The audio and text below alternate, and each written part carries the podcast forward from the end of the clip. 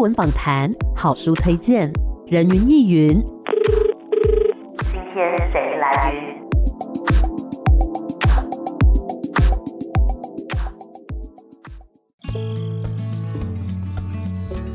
人云亦云。今天我来云，今天呢，人云亦云要带大家来聊聊的这一本书，我觉得对于现在人的生活来讲，应该是相当的有感，因为我们总是会有那一种不想出去买东西，懒得出去买午餐，然后不知道吃什么晚餐的时候，这个时候呢，你打开你手机的 app，不管是那个绿色的 app 还是粉红色的 app，你就会发现说，哇，上面有成千上百的料理，让你知道说，哎，你今天想要吃什么，或者说。饮料、点心，甚至还可以帮你买东西、采购等等的，让你不用出门也可以很方便的拿到这些东西。而这些东西是由谁送来的呢？就是外送员。但是到底外送员的工作内容是什么，以及他们在工作的时候可能会碰到什么样的困难？我们今天呢很开心可以来聊聊这一本书哦，是游集文化所出版的《超级外送员》。欢迎作者蔡婉云，婉云你好。你好，大家好，是我们今天呢聊的这本书《超级外送员》，据说是你的论文改编的，对不对？对啊，就是说是论文改写过来的。是什么时候改的啊？哎、欸，我大概是二零二一年底的时候收到验证的一个来信，这样子，嗯、所以差不多是从二零二二年开始改写这样。那最一开始为什么会以外送员来当做你论文的主题呢？嗯，其实一开始就是很单纯的在观察通勤路上的一个现象。嗯，就是我每天都会从自己租屋处啊骑脚踏车到学校上课。嗯，然后那一段过程就发现到说，哎，怎么自己的身边就是越来越多外送员？嗯，真的。嗯，然后那时候其实还没有当消费者嘛，就是哎，怎么停红绿灯的时候，一堆人就出现在我旁边，然后就开始产生好奇。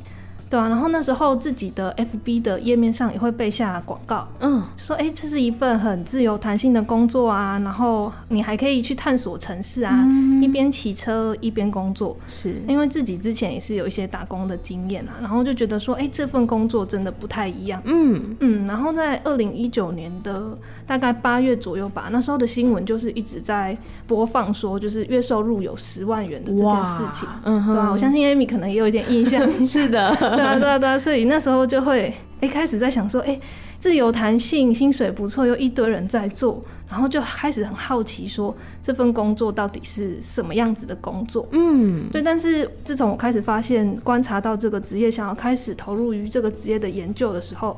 我就观察到有一些奇怪的现象，嗯哼，比如说，呃，我在那种靠北熊猫啊、靠北 Uber Eats 的那个粉丝专业上，看见大家就开始有外送员号召说，哎、欸，我们集体不要上线，哎、欸，为什么？因为可能报酬啊，就是下砍，嗯、然后有这样的状况，嗯，然后也包含在二零一九年十月的时候啊，那时候其实有几起的连续死亡的车祸出现，嗯、其实可能 Amy 也有印象，对，那时候就是新闻媒体一直报道，然后就开始发现一些。怪怪的一个现象，然后就是在想说，哎、嗯，这到底是一份怎么样的工作？它真的是一份自由的工作吗？那为什么这样的自由弹性哦，甚至需要用到生命来换取？嗯、对，就开始组织成这样的一个研究发问，然后开始进行我的硕士论文研究。那你的研究期间是从什么时候到什么时候啊？是从二零一九年的六七月左右，嗯，到写完毕业是二零二一年的一月。哦，对啊，那阵子应该算是台湾的外送的产业比较就是兴起，然后也比较盛行的时候嘛。对啊，对啊，对啊，我觉得大概是从二零一九年疫情前，嗯，其实就开始有大量的外送员开始在加入。那疫情期间，有些人因为受到疫情的影响嘛，然后他就转职过来，是，所以也开始越来越多的人投入这样子。没错，我觉得大家作为消费者呢，可能比较有感的是，比如说运费啦，然后那个上面的价格怎么计算等等。但是呢，没有想到说那个帮我们运送的人，那个外送员，他的工作条件，或者说他入行的一些契机等等。所以想要问一下婉云，就是你在研究的过程当中啊，你看到这些外送员，他们通常会入行的原因是什么呢？嗯，我观察有三个特点啊，一个是弹性，嗯。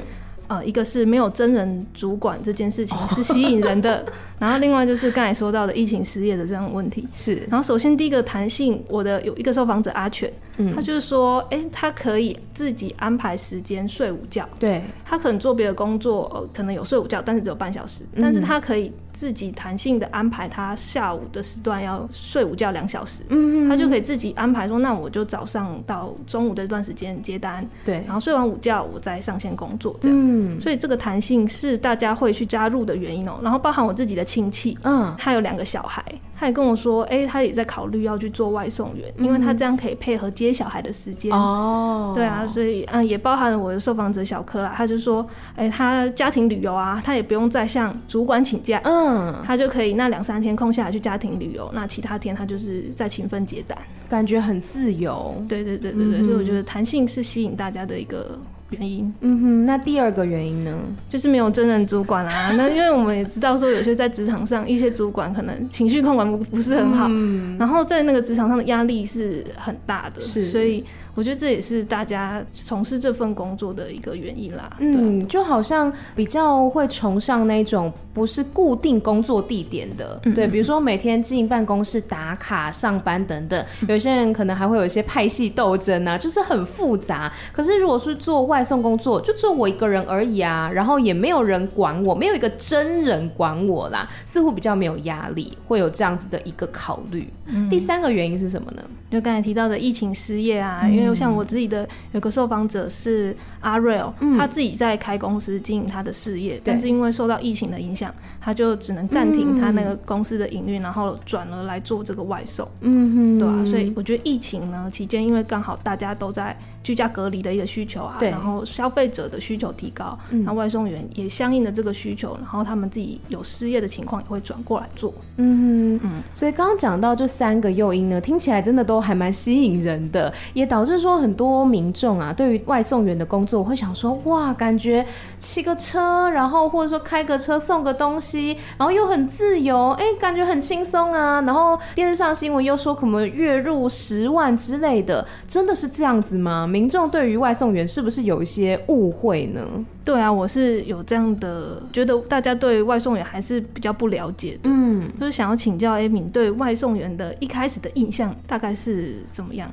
一开始的印象啊，我觉得就是。骑车骑很快的人，嗯，因为说老实话，因为我们是做警广嘛，所以我们常常会需要报很多的路况等等的。然后说我自己在路上呢，也会观察一下说大家的行车情况，然后有时候真的会感觉到，不是特别针对外送员，但是有好几次会看到他们真的蛮赶时间的。然后包括说去，比如说去餐厅吃饭的时候，然后也会看到外送员在那边等餐啊等等的，就是觉得他们。好像一直在抢时间。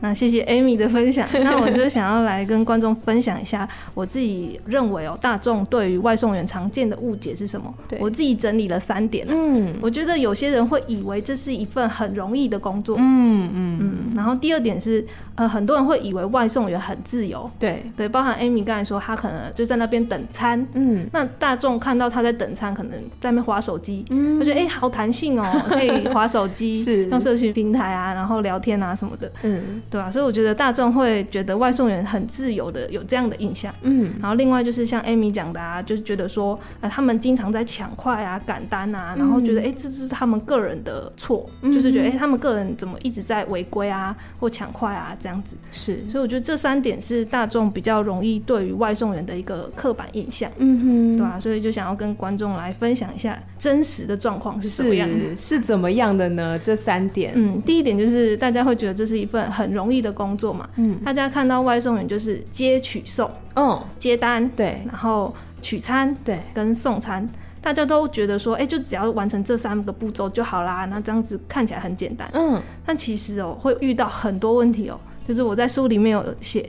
然后很多时候是非自责性的失误，没错。像我书里面就有提到这个非自责性的失误嘛，像我们看棒球比赛，呃，很多时候不是投手自己的问题哦、是那个在接球的人员可能失误了，导致这个投手失分，然后就有一个非自责分的这样的状况。嗯，那我觉得这样的状况其实也发生在外送员身上，嗯哼。有时候不是他们个人的问题，比如说食物洒漏，嗯，有可能说用平台订餐，对，然后就。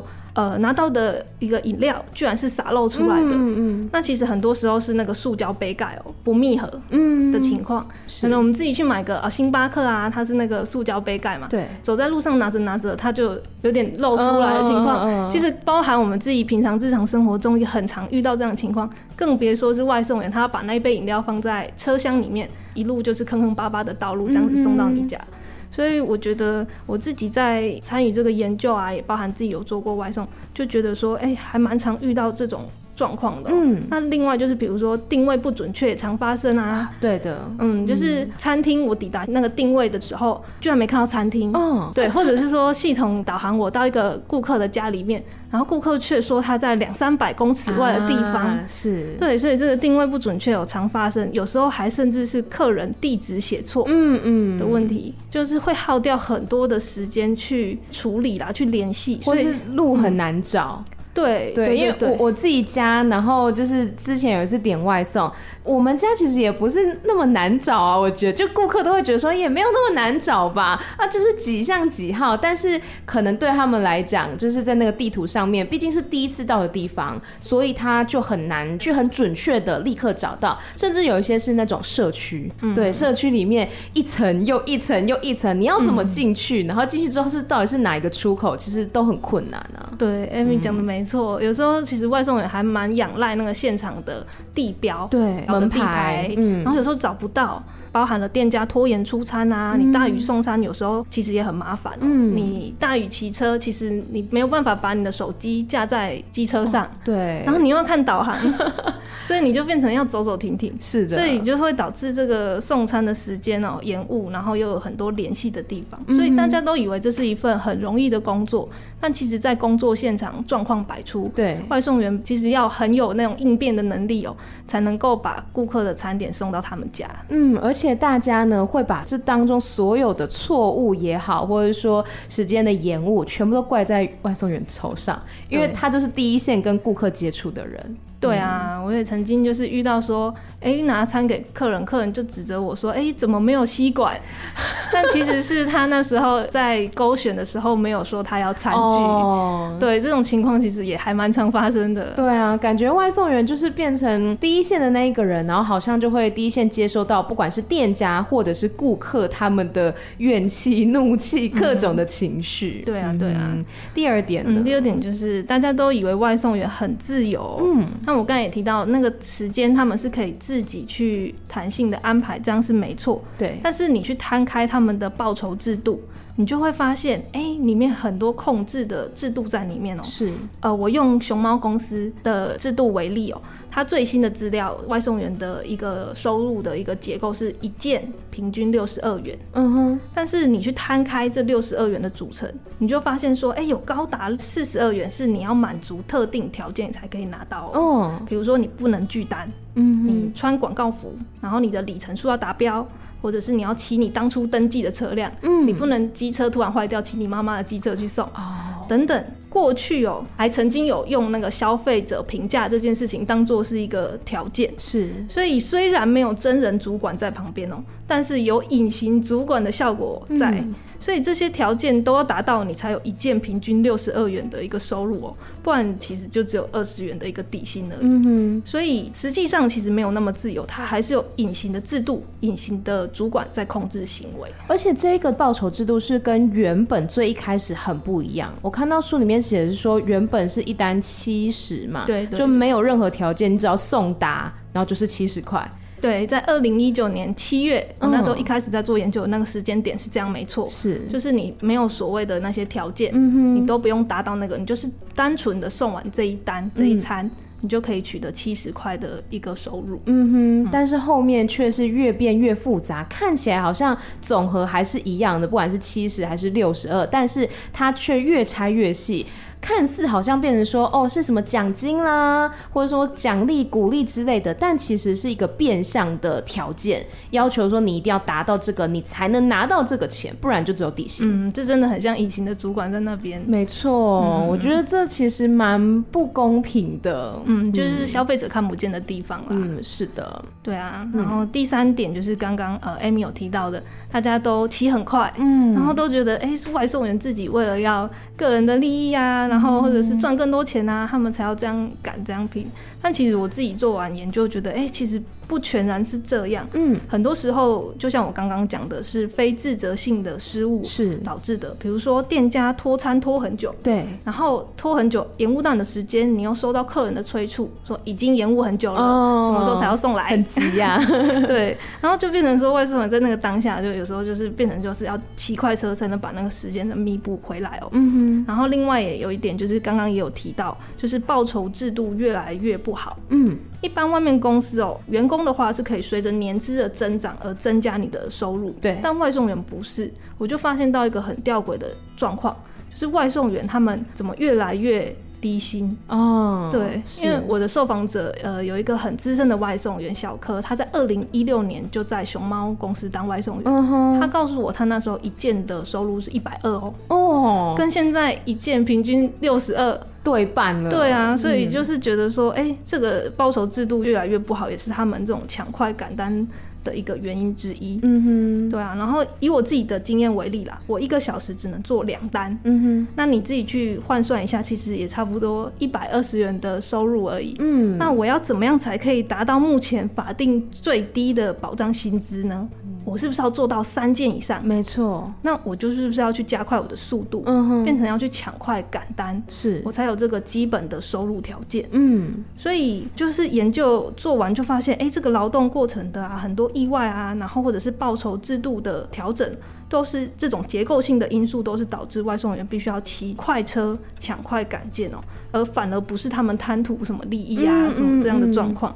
然后这份工作我这样观察下来是很辛苦跟劳累的。嗯，他必须要用时间来换取件数才有基本的收入。嗯，就是这种状况是消费者在点餐的时候都看不见的事情。对，我们只会在意说，就是餐什么时候要到，你为什么还没有到？但是没有想到说，像刚刚讲到一个，可能是店家拖餐，有可能是因为现场就是人很多，嗯、然后他还要做外送的单，他可能就来不及，或者是说书里面有讲到一个，我觉得蛮有趣的，就是店家为了想要保持新鲜。对不对？就是会等外送员抵达现场才开始做餐嘛。嗯、对，所以其实很多这些因素，消费者可能都没有看到，我们就会开始怪说啊，都已经三十分钟了，你什么时候才要到？那外送员呢？他为了可能不想要被负评啊，或是不想要被抱怨，就加快他的速度，压缩他送餐的时间，可能就会导致本身一些危险发生啊。嗯，对就是有这样的状况。是、那我们先稍微休息一下，待会再继续回到人云亦云。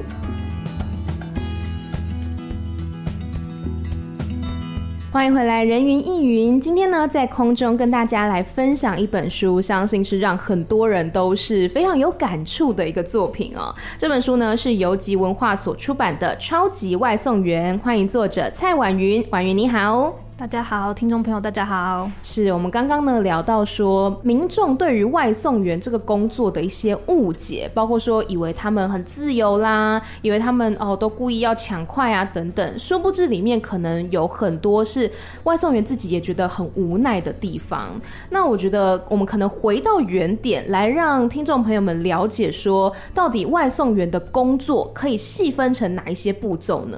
我刚刚有提到接取送嘛，嗯，其实。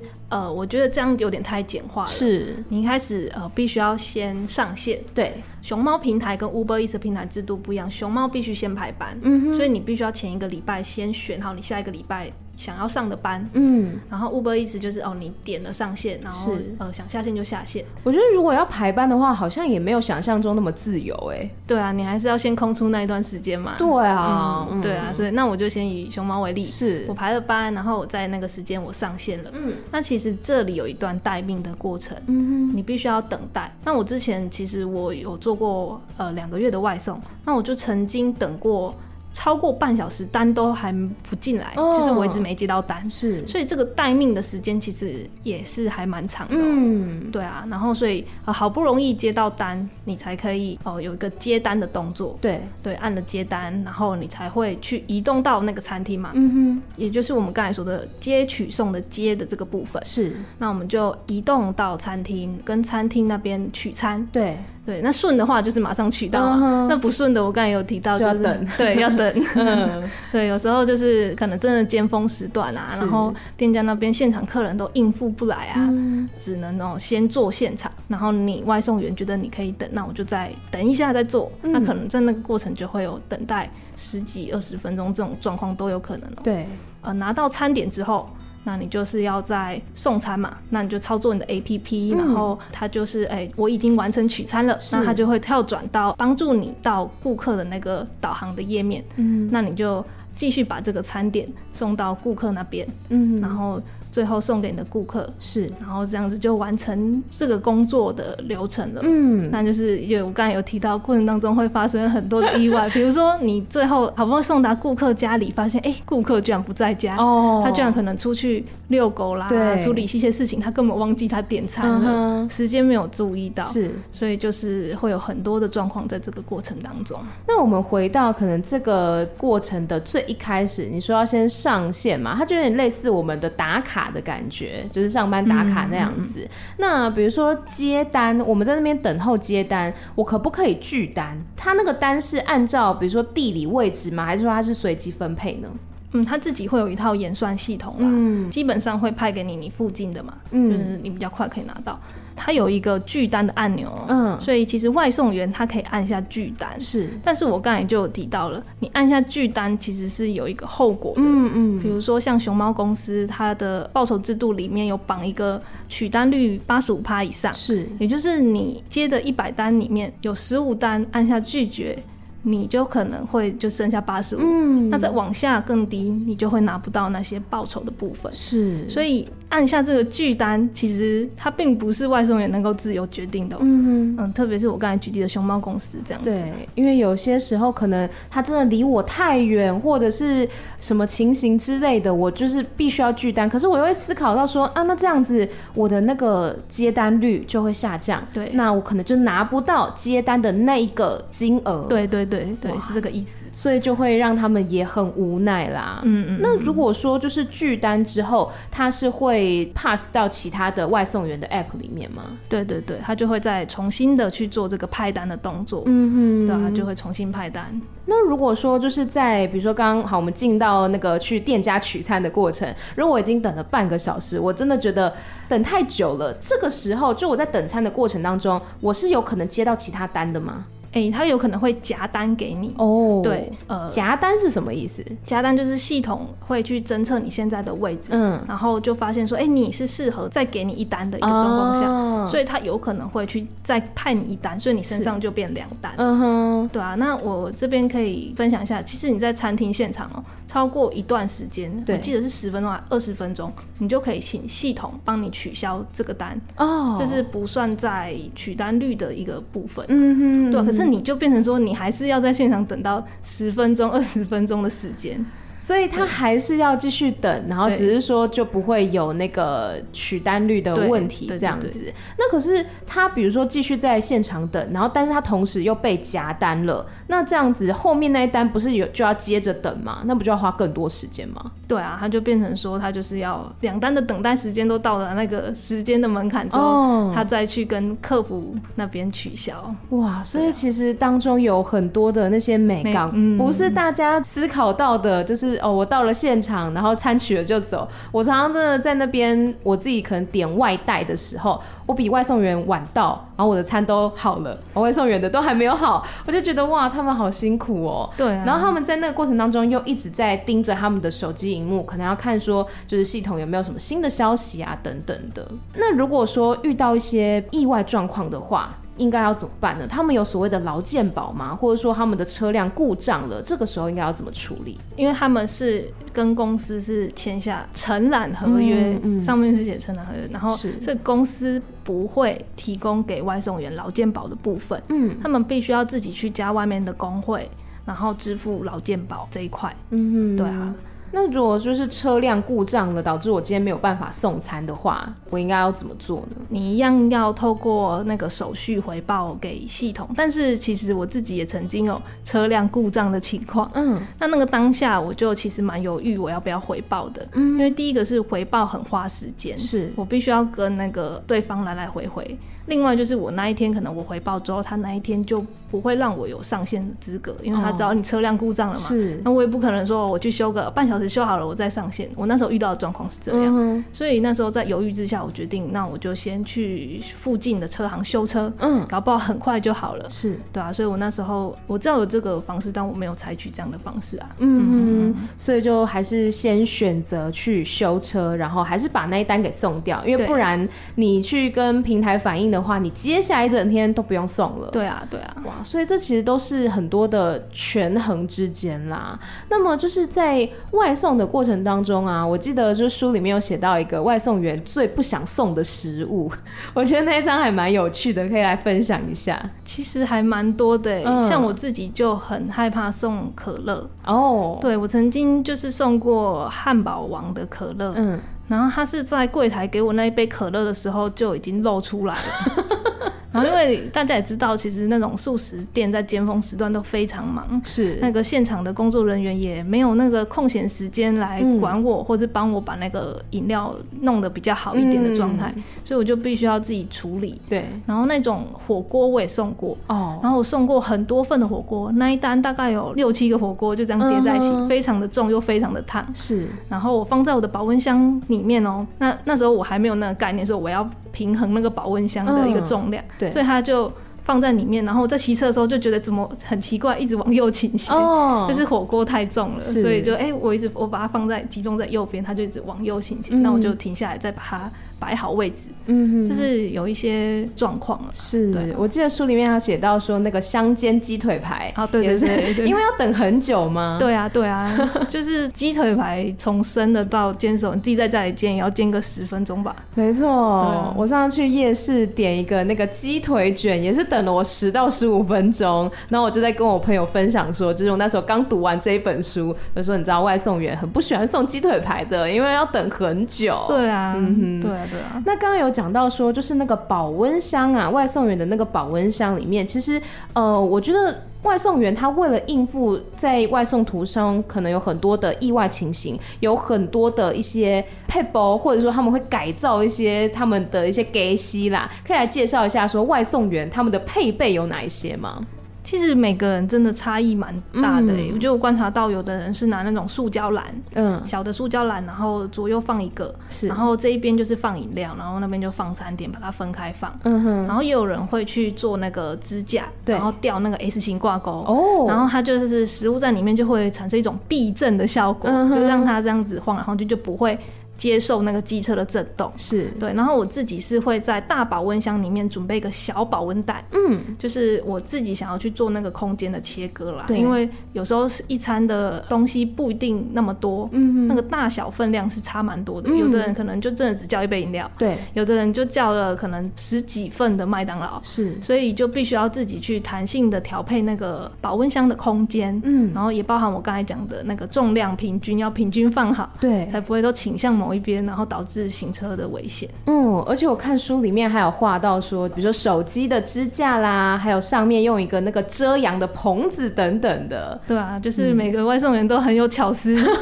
嗯，而且就是书里面你有写到，就是你在骑车的时候，有另外一位外送员有提醒你，对不对？对啊，因为像那个 Uber Eats 的绿色的那个保温箱啊，它其实是有两个提袋的，嗯，方便你这样子提起来。对。但是那个提袋啊，就曾经有人勾到货车的后照镜，啊，然后就连人带车的被卷到车底，嗯，所以这件事情蛮危险的。然后，所以我有一次在停红绿灯的时候，就有一个心地很善良的姐姐就骑到我旁边提醒我这件事情，嗯，然后我就非常的感谢她。嗯，的确是，就是在这个外送的途中呢，我们只 care 说就是食食物什么时候要到，但是外送员他们是已经拼尽全力要把食物安全快速的送到我们手上。然后书里面有写到一个，我觉得也很有趣，是关于减速政策，然后就导致说可能有一些食物它是没有那个塑胶袋的，那这样要怎么办呢？我就有一个外送员就跟我分享，他会直接买一整包的那种背心袋，嗯，就是塑胶的背心袋，他自掏腰包 去买了塑胶袋，嗯，然后再把那个餐点装好，嗯，因为其实对外送员来说，这个没有塑胶袋的情况下。真的很难拿，嗯，因为有时候一个套餐啊，像我前阵子去怡客咖啡也看到一个外送员在那个怡客咖啡取餐，对，然后他那个就等于说那一单他其实就含了四五个包装盒，然后都没有袋子。过去还有纸袋，现在连纸袋都不提供，嗯，导致他们必须要这样徒手拿。有时候其实还蛮容易打翻啊，对，会遇到这样的状况，所以很多外送人都会自备袋子，有可能是塑胶袋，也有可能是他们自己准备的环保袋，啊。对，我看到有一个，就是你说有个人他准备环保袋，然后结果顾客拿走了，他也不好意思拿回来，对，就直接送他了。哇，那这样其实就一单他的得到的报酬已经没有那么高，没有以前那么高，然后他还要另外出那个成本。所以其实对他们来讲是更加辛苦的一个状况。对啊，就是他们很多自己要去修车啊，自己要去加油啊，这些都是他们自己要自付的成本。嗯、就是他的报酬、他的收入还要扣掉这些成本，才是他真正的收入。所以加油没有所谓油钱的补助吗？没有没有，都是你自己要自掏腰包。哦，那比如说，就是我的交通工具是我一开始可以选择的吗？比如说脚踏车、摩托车还是开车？这个是我可以自己选择的。嗯，我自己那时候在做。我申请的时候，嗯，我是可以选择我要申请的是单车账号还是机车账号。是、嗯、我印象中应该是没有开车，嗯，就是单车或机车，看你想要在入行的时候选择哪一个。嗯，那你也可以在途中去跟平台申请你要转换，嗯，你的交通工具，是，但都是要透过跟平台先做申请的动作才可以做转换。嗯，我刚刚会讲到开车，是因为就是我在泰国住过一年，然后泰国的外送是有开车的。嗯、哦，就是他们也有脚踏车，也有摩托车，也有开车，而且就是我那时候从泰国回来的时候，我其实很不太习惯台湾的外送，是因为外送费的计算方式很不一样。哎、欸，那可以分享一下泰国的计算方式吗？泰国的那个计算方式，我记得一单呃就很常有免运的优惠，就是某一个业者啊，很常有免运的优惠。然后呢，外送费一般来说就大概二十吧。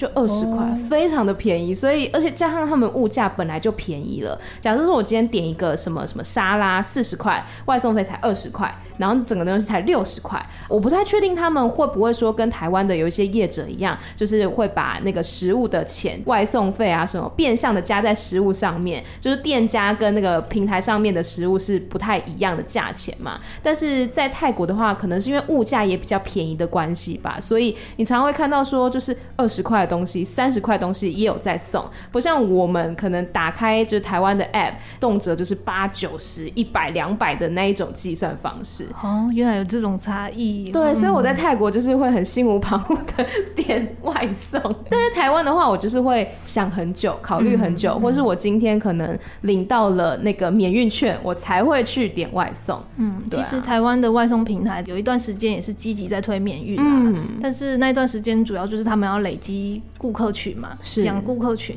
那当顾客群养起来之后，这个免运的优惠就渐渐的消失了。对，所以像现在我们点的时候，特别是收入不是那么高，就会很犹豫。嗯，对啊。或者是说我以前会做一件事情，就是去蹭人家的单，就是有一些同事啊、朋友，他可能有免运，然后我就会去蹭他的单。可能外送员有自己的无奈，但是顾客也会有自己的考量啦。嗯，嗯就大家一起共同使用一个账号点餐，这样就是比较优惠。没错，就消费者在。在收入有限的情况下，其实会这样啦。嗯，那你自己在担任外送员的期间，有没有什么让你印象深刻的事情呢？嗯，其实蛮多的。那我可以分享一个比较暖心的部分。嗯。刚才讲了那么多辛苦的地方，但是我也必须要很诚实的说，其实做这份工作，我有感受到自己的价值。嗯，就是特别是有一次在替行动不便者送餐的那一次经验，也让我印象特别深刻。是，那是一个晚上七八点，肚子很饿的一个时间，然后就是我要下线前接到的最后一单，嗯，很累。然后我发现，哎、欸，这一单居然是要送到一个老公寓的五楼。嗯，那我看到这个资讯的时候，当下其实心情是蛮疲倦的，然后默默在内心哀叹。那我爬到四楼半的时候啊，我就听到一个声音，然后我就抬头一看，发现一个杵着拐杖的中年人，就是面带微笑跟我招手，示意说是他点的餐。然后我当下都那个劳累哦，整个都抛掉了。就我就发现说，哎、欸，我真的是在做一份助人工作。嗯，所以也就是必须要说，就是平台外送服务的出现，其实帮助到很多人。嗯，不管是行动不便者啊、老人啊，或是照顾小孩的人，甚至你是在动手术在医院说要做治疗。你可能过去就变成说要请家人送餐，嗯、你现在就是可以请外送员来解决这项不便。嗯哼，所以外送员这份的职业存在其实是还蛮有必要性的。嗯。嗯或者是像前一阵子，可能前一两年居家隔离的人，对，也很需要。我那时候就是从泰国回台湾的时候，每一餐也都是靠着外送 在帮助我的。然后我觉得就是很多民众对于外送员，就是我看到啦，有些人的态度不是很友善。我觉得就是他们已经很辛苦了。如果说你可以用比较亲切的态度啊，说声谢谢你辛苦了等等，我觉得对他们来讲，可能多多少少会暖心一点点啦。对啊，就觉得自己做的事情真的是有那个价值在。嗯，那我这边岔个题哦，就是外送员可以选择说他要不要爬楼梯吗？哎、欸，不行，oh. 就是他必须要送到，他上面写说可能是那个老公寓五楼，嗯、你就必须要送到五楼，除非是疫情期间，是有些地方它其实是公寓啊、大厦、啊、是不让外送员上楼的，嗯，那他们就是放在那个门口守卫室那边，对。但是就是随着疫情解封这件事情，就是也是被慢慢取消，也是要送上去，嗯，对啊，就是他写几楼就是几楼，要送到那个顾客的手上就对了。对啊，我有一个受访者就是说，哦，爬楼梯爬到就死。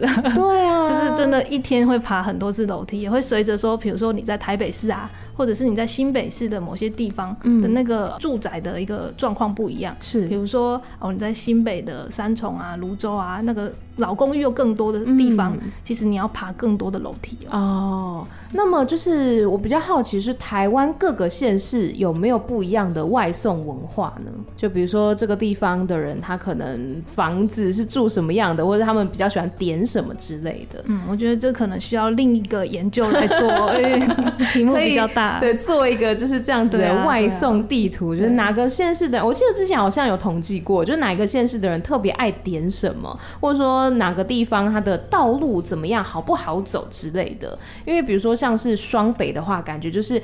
地狭人稠嘛，那所以那个路要开的时候，似乎就比较不是那么顺畅。但是比如说其他的县市，它地可能比较宽广，那在骑车的时候，速度或许会比较快一点点，或者说会比较顺畅这样子。嗯，或者是有一些地，有一些县市它可能会有那种斜坡，啊、斜坡比较多，对可能要送比较多那种往山上去啊，嗯、或是呃在下山的那种状况又不太一样。那有在工厂比较多的区域，就有可能会遇到被狗追的情况。其实我觉得这蛮值得研究的，真的耶！因为刚刚讲到，不管是被狗追，或者是说爬楼梯，这其实都是另外一层劳动。所以外送员他不是只有在骑车的过程而已，他还有其他的这种劳动。嗯，没错。嗯。那么像现在啦，这个时间点的外送员，你觉得他们还有什么样子的困境，以及未来有没有什么样的解决方式呢？嗯，目前的困境是他们的劳动条件是低于劳基法的水平。嗯，就是我刚才分享的嘛，他们必须要加快速度才可以追到那个水平哦。所以改善的方式就是法律应该提供基本的劳动的一个保障。嗯，那就是法律的定定啊，其实都是来自社会的需求嘛。是，所以是希望说这一本书可以让大家更了解外送员的困境。嗯，然后各界啊，包含民意代表啊、公务员啊、法律界人士有机会一起来了解跟讨论哦，能让这个基本的劳动保障可以落实下来。